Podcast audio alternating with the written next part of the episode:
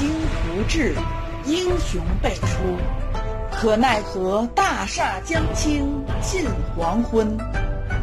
审时度势，披荆斩棘，人道是如日中天，定江山。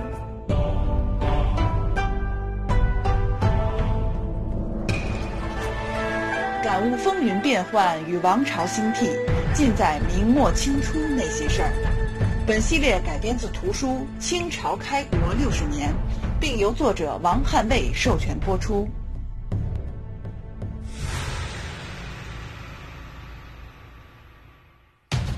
攻城恐士卒披伤，不若绝壕筑墙以困之。彼兵若出，我则与战。外援若至，我则迎击，余计为变。崇祯四年八月初六，皇太极亲率大军，将未完工的大凌河城是层层包围，水泄不通。消息传到北京，朝廷震动，因为大凌河城中不仅粮草短缺，而且祖大寿、何可刚。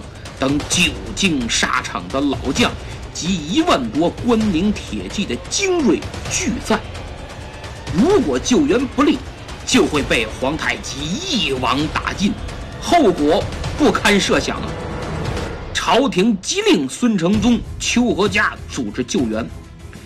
皇太极早就定下围城打援的计策，而且调度指挥得力，一方面。对大凌河绝壕围困，一方面在锦州与嵩山之间的要地部署重兵，截击援军。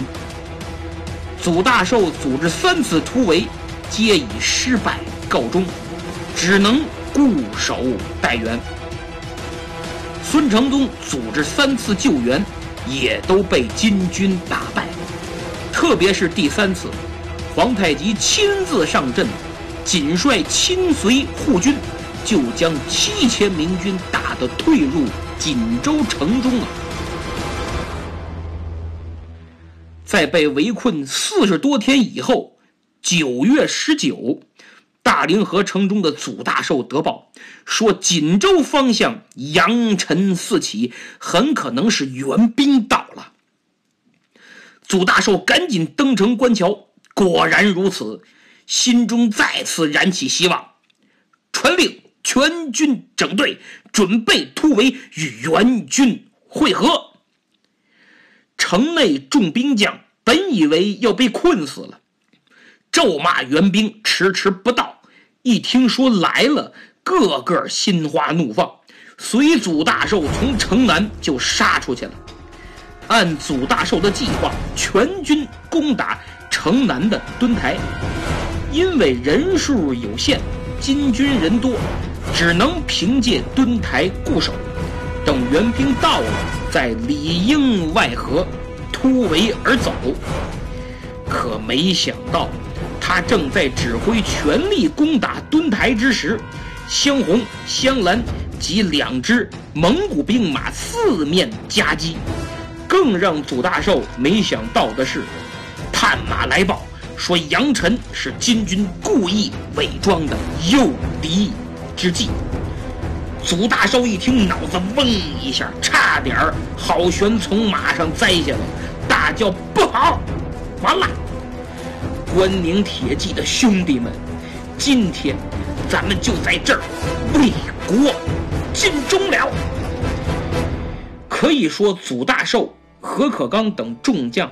真做了最坏的打算，当兵的眼都红了。事无贪生之念，将有必死之心。豁出去了不要命，反正一死杀一个够本，杀俩赚一个。如此一来，应了《孙子兵法·九地篇》中那句“置之死地而后生”。明军从上到下士气高涨，战斗力全都激发出来了。越战越勇，把数倍于己的金军真给扛住了。金军都懵了。一直以来，关宁军的战斗力极强，他们深有体会。但这回没想到吃不上饭的关宁军战斗力更强，照这样下去，再饿几天还不来个手撕金军啥的？明军就仗着这股气，没让后金占着便宜，且战且退，撤回城中。这要是换成其他人马，早被全歼多时了。那么，这等于祖大寿第四次突围失败，自此闭门不出，固守待援了。大凌河城不再突围，而孙承宗并没有停止救援。五天以后，九月二十四，明军再次行动，这次领兵的是监军张春。山海关总兵宋伟，团练总兵吴襄，也就是吴三桂他爹，还有总兵钟伟，率副将、参将、游击、守备、都司、备御、千总等各级将领百余名，马步军共四万，从锦州出发。这支军队，其中有宋伟从山海关带来的车炮营五千，吴襄。带的锦州两降夷营约三千的蒙古骑兵和自己五百家丁，另外还有从前屯卫、中前所等地调来的马步军。从这就能看出来，孙老师是调集了一切可以调集的力量，说什么也要把祖大寿救出来，孤注一掷。但问题是，人数再多。也是各方临时拼凑，宋伟、吴襄资历又不如祖大寿、何可刚，能指挥的得心应手，策略得当吗？我想，这些孙老师肯定都想到。可是除了尽量多凑人，如此紧急的情况，又能作何选择呢？对不起，大寿，孙老师也只能做这些了。二十五日，明军渡小凌河。先行渡河的明军挖壕沟、环列车盾、布置火炮、列好阵。挖的壕沟宽十尺，深十尺，金兵飞马是越不过去的。如此稳扎稳打的进军方式，可以说是滴水不漏，中规中矩，防守坚固。所以讲到这儿。我对第四次救援是充满了希望啊！二十六日，明军大部渡过小凌河，此时情报已传到皇太极的案头，他立即将军队一分为二，自己亲率一半人马前去迎战，截击这支明朝援军。到了小凌河，放眼望去。明军阵型严整，皇太极也摆开阵势，车盾环绕，双方就此开始对峙。这就像两只猛虎，武装到牙齿，谁也不敢轻举妄动，硬攻一定是两败俱伤。看过八六版《西游记》的听友，还记得流沙河？收复沙僧那集吗？沙僧站在河里，猪八戒站在岸上。沙僧喊：“你敢下来吗？”猪八戒说：“你敢上来吗？你你下来，你上来，你下来，你上来。”你看，俩人就这么对峙，谁也不敢先动手。现在其实就是这回事儿。过了半天，皇太极觉得这么耗下去挺没劲的。据满文老档记载。他见明军壁垒森严，此军来必与我战，何必攻其间，致伤我军？欲四比起行前来，攻其不备，遂引军还。就是皇太极觉得硬碰硬太不划算，杀敌一千，自损八百，不如等他们起行动身，伺机打他个措手。不及，于是皇太极下令退兵了，返回大凌河的方向。宋伟、吴襄等人心里松了一口气儿，觉得自己这次部署得当，金军无机可乘。返回大凌河，估计在大凌河要跟咱们死磕。掐指一算，大凌河被围一月有余，估计城中粮草省着吃，差不多见底儿了，搞不好已经断顿了。接连三次救援失败，这次我们把家底儿几乎都带出来了，要还不成功，那就彻底歇菜了。于是宋伟、吴襄一着急，救援心切，再加上一亮相就吓跑了皇太极，多少有些轻敌，认为金军肯定在大凌河严阵以待。当天夜里四更，也就是二十七日凌晨一点到三点，明军开拔了，趁夜色行进，走到。距大凌河十五里的长山立营，宋伟和吴襄分立两营，一西一东，在长山口排列枪炮，互为犄角。祖大寿在城中得报，说金军正在朝城外长山方向调动兵马。祖大寿赶紧登城楼观看，果然。金军正在调兵遣将，哎呀，这是要打仗啊！他往长山方向拢目观瞧，长山好像有一支兵马，是不是援军呢？想，但又不敢确定，因为这八天前刚上了金军的当，这条老命差点交代了，这回别又是皇太极的诡计呀！还别说。这回演的还挺像，投资还挺大。祖大寿这一怀疑，按兵不动。皇太极一看你不敢动，太好了，我这就能放心大胆的动了。他要集中兵力，一举击溃明朝最后的援军。他留一部人马继续驻守战壕，监视城内明军动向。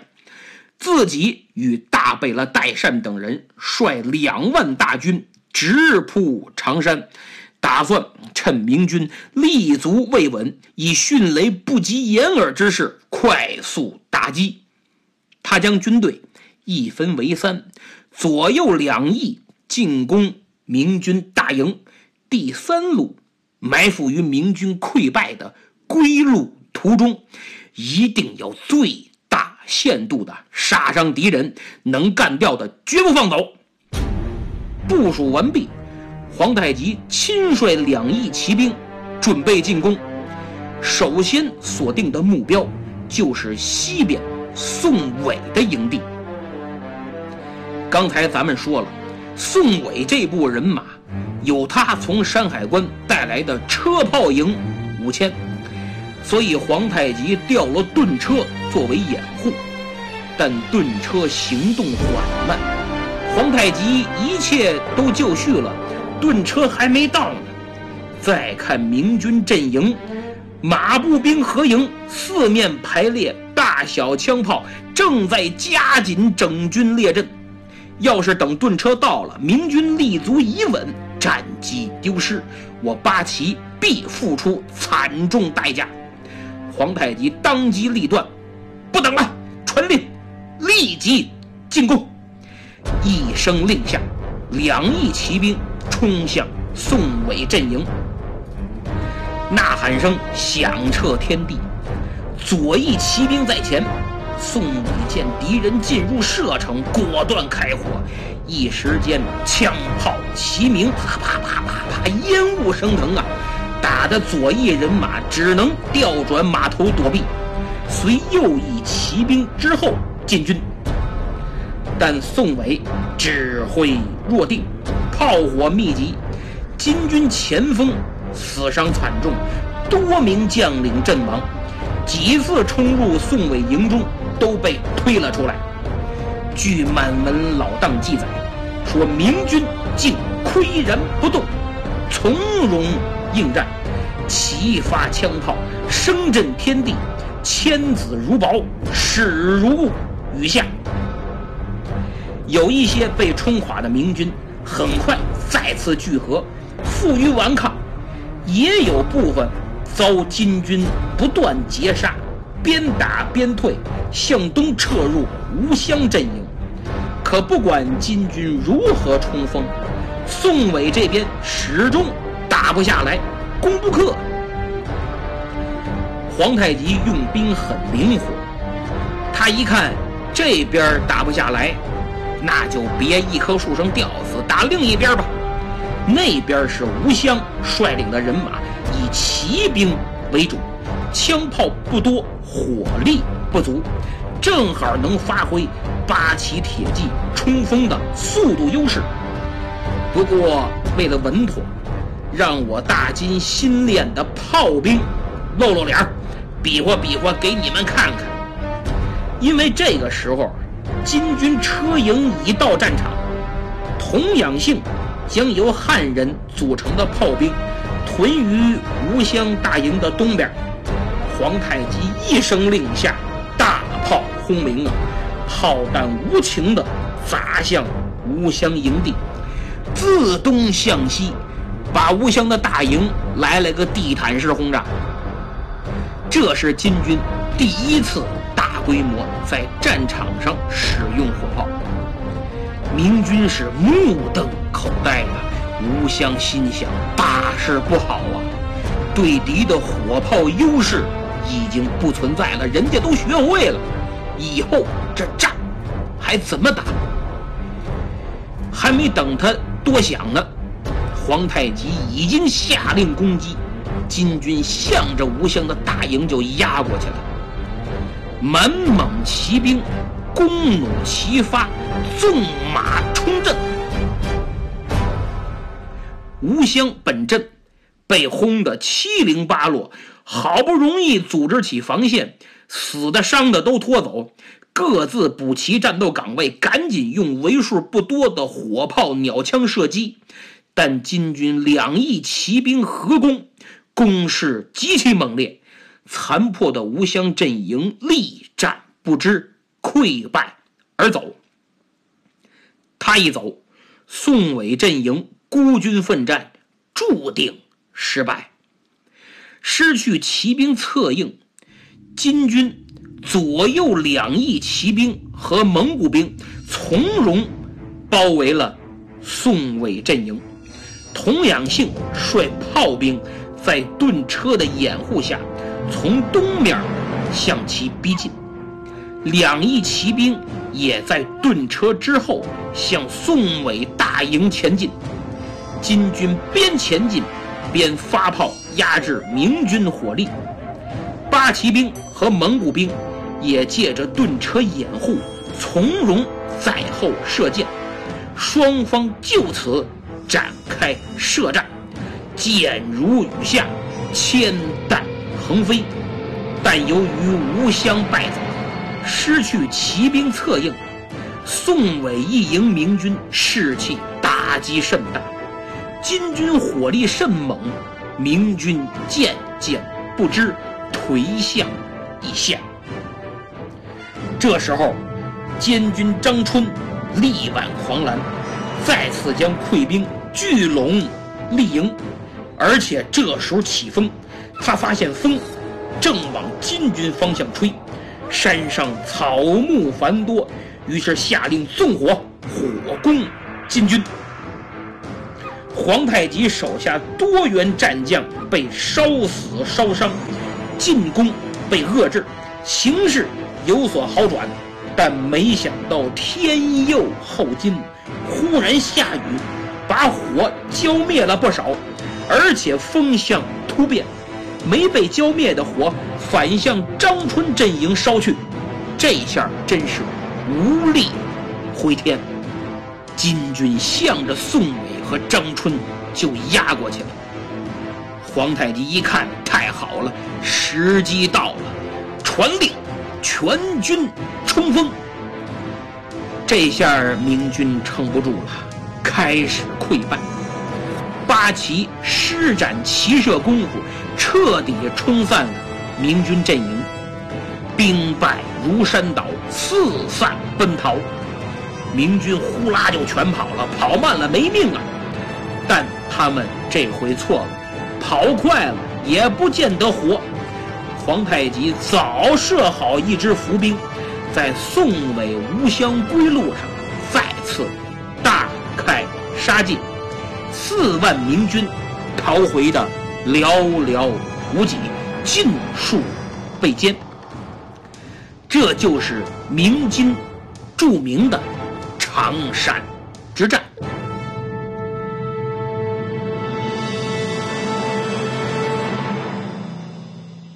本来这次救援从人数上占据优势，金军还要留一半人马围困祖大寿，等于明军以众击寡。但皇太极用兵如神，趁明军立足未稳，抓住战机，果断进攻，个个击破，局部形成优势，一举歼灭。此战。多员副将战死沙场，总兵宋伟、吴襄、钟伟、参将祖大乐、祖大弼等人跑得快，逃回锦州。监军张春、都督张洪谟、副将杨华征、薛大湖及参将游击、都司守备备御千总三十三人被生擒呐。生擒的各级军官。被金军压着，拜见天聪汗、皇太极，一个个吓得扑通扑通都跪下了。唯独监军张春是昂立不跪。皇太极一看这个气呀，败军之将何以言勇？你装什么蒜？看我灭了你！皇太极一把抄起边上的弓箭，打算射死这个不知天高地厚的明朝俘虏。代善赶紧拦了下来，说：“大汗，此人求死，是要成就忠臣之名。今日若杀了他，岂不随了他的心愿，正中下怀啊？”皇太极一想，也是，既是忠臣，何必杀之？于是下令，让他跟别人一样剃发易服。但张春就是不从。皇太极倒也没为难他，不剃发就不剃发吧。张春就被软禁在沈阳城外长兴寺中。但张春并不是贪生怕死，他始终着汉服，为明朝守节，还积极做明金议和的联络人，极力撮合，希望双方啊休兵罢战。用比死困难的多得多的方式继续贡献自己的力量，可惜不成。明金战事后来是不断升级，张春努力了十年，最后绝望中绝食而死。临终前写下一首《不二歌》，以明自己忠贞不二、视死如归的心志。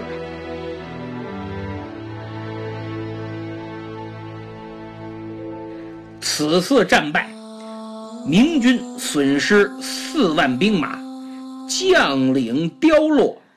金军俘获明朝三门红夷大炮，七门大将军炮，三等将军炮六百位，无名炮一万多位。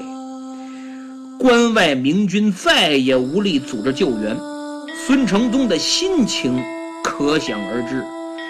老爷子从没败得这么惨过，哪次都是力挽狂澜，这次不仅城丢了，人也救不回来。孙老师无奈返回山海关，将仅剩的兵力部署防御。至于大凌河，唉，只能看祖大寿如何自处了。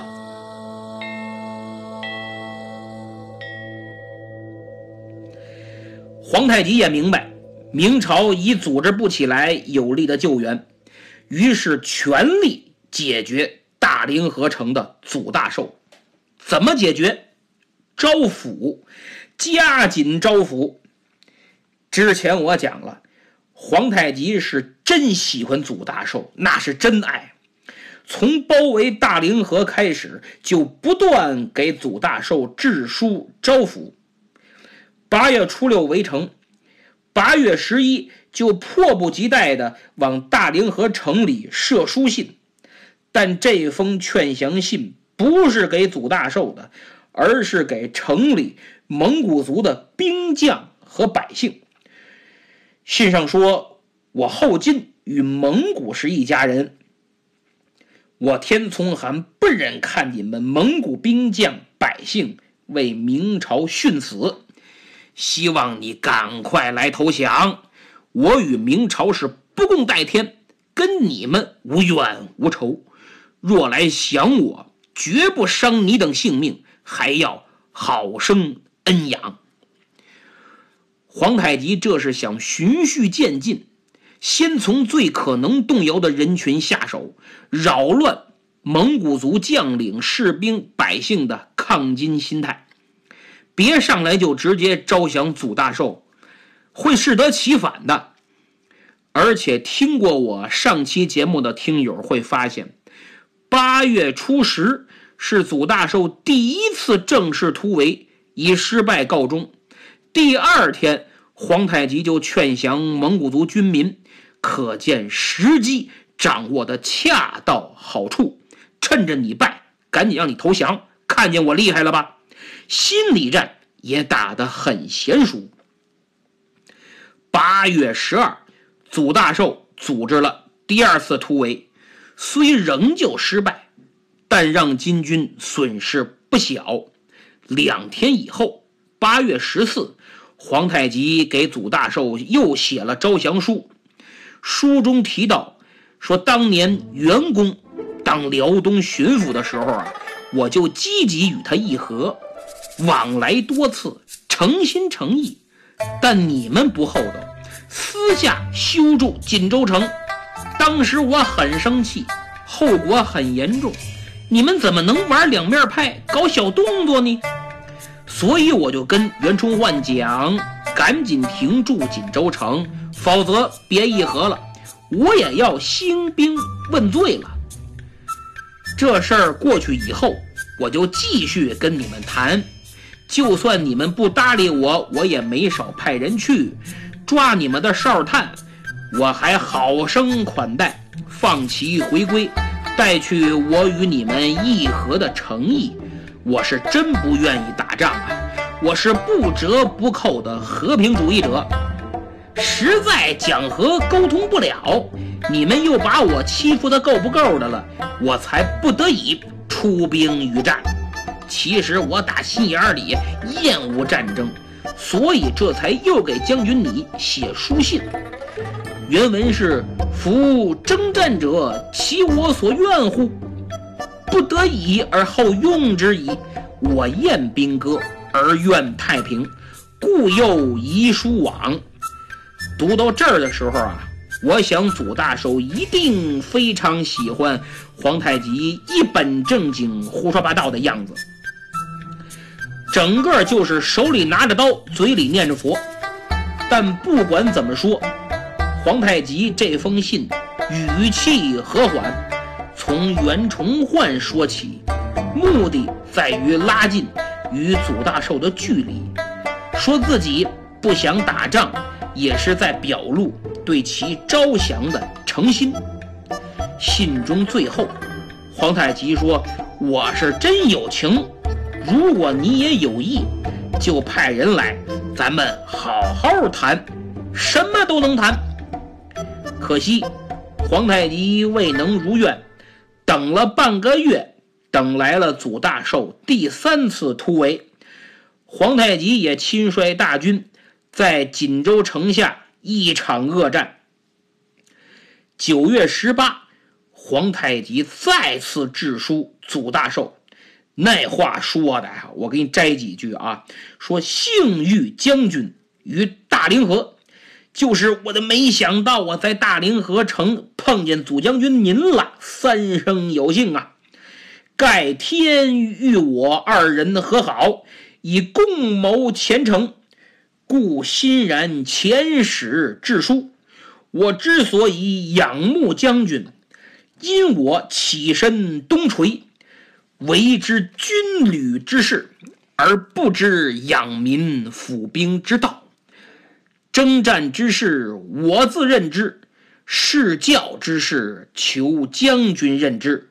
休戚与共，富贵同享，此我之愿也。倘将军以我言为是，望速回音。大伙儿看看这话说的，一个金国大汗，把自己说成是起身东部边陲的粗鄙武夫。只懂打仗，不懂礼民治军之道，如此放低姿态，对祖大寿百般赞美仰慕之至，还要与他休戚与共，委以重任，简直把他比作自己的张良、诸葛亮，可见求贤若渴呀。这封信。我真的挺佩服皇太极勇于放下身段大有周公一餐三图谱，一目三握发之遗风啊。正如曹操《短歌行》中著名一句，叫“周公图谱，天下归心”呐。但他深知，光给祖大寿甜枣没用，必须还得打一巴掌。所以送书信第二天，九月十九，皇太极派人在锦州方向扬尘，让祖大寿误以为援兵到了，诱其出战。结果祖大寿果然中计，老命差点扔了。此后，祖大寿不敢出城再战。皇太极又在常山打跑了明朝最后的援军。俘虏了不少明朝大小军官。十月初七，皇太极把常山之战俘获的千总姜贵作为劝降特使，放归大凌河城。姜贵身上携带给祖大寿、何可刚还有张存仁三位将领的招降书，除了皇太极写的，还有被抓明军将领各自。给祖大寿、何可刚等人写的劝降信。祖大寿得到消息啊，并没让姜贵进城，而是在城关相见。姜贵一见祖大寿，那真是心里的滋味难以言表，无奈又绝望地告诉祖大寿，大明援兵俱被金人劫杀的惨痛真相，然后。拿出皇太极和被抓众将官的书信，在场何可刚等众人呢，有的悲愤异常，并没有为自己身处绝境而屈服；有的认为皇太极太坏，诡计多端，说的好听，真投降了肯定要杀我们，还不如拼了，纷纷表示宁死不降。祖大寿说：“你请回吧，但不是回大明，而是回金军营帐。以后请你也不必再来。”转告皇太极：“我宁死此城，绝不投降。”皇太极非常有耐心，不急不气不恼，不厌其烦的在两天以后，十月初九。向皇太极发出第五次招降书。这次致书对象，除了祖大寿、何可刚、张存仁三位将军，还多了窦成武，一共是四个人。皇太极在信中写道：“说姜贵回来，说你们怕投降以后被我屠杀，所以心存疑虑，拒不归降。”你们想想，杀你们对我有什么好处？不如用你们与我共谋大业呀！我屡屡相劝，是诚意满怀。你们可以派人来做代表，与我对天盟誓。我也能派人去你们那儿盟誓，都行。盟誓之后，我若食言，天诛地灭。别再迟疑了，赶快决断，我静候回音。事到如此，确实能看出皇太极的诚意。还是那句话，对祖大寿啊，他是真爱呀。那祖大寿呢，还依然强硬吗？咱们先说大凌河现在的情况。从八月初六到十月初九，两个月的时间，城中粮草早已断绝。《清太宗实录》记载，原马七千，倒毙殆尽，就是七千匹马几乎都饿死、倒地身亡了，活着的只有。二百匹，还能骑的也就七十匹，剩下一百三饿的都走不动了。夫役死者过半，就是民夫啊，饿死一半了。没饿死的是靠吃马肉活命，柴火也没了，把马鞍子劈了当柴火烧。东华录也有记载，说粮绝心尽。就粮食、柴火都没了，兵民相食，当兵的和老百姓已经人吃人了，互相吃，吃死的，就是活的，也是先弄死再吃。这在《清太宗实录》记载很详实，说城中粮绝，见存者人相食，军士积甚，杀其修城夫役。及商贾平民为食，折骨而吹，又执军士之羸弱者杀而食之，就是城里早断粮了，当兵的饿得受不了，就杀那修城的民夫、百姓和商贾来吃，弱肉强食嘛，把骨头当柴火烧，就连当兵的里边老弱病残也被杀了吃了。太惨了，简直是人间地狱。皇太极对城中惨状已经猜个八九不离十了，所以常山之战以后就加紧招降，初七一次，初九一次，初十再派一次。这次派的还是之前俘虏的军官，叫江心，原来是参将之职。这是皇太极第六次招降祖大寿，这次祖大寿非常客气，态度大为好转，居然率领众将官出城相迎啊！那么，难道他祖大寿真的晚节不保，要打算投降？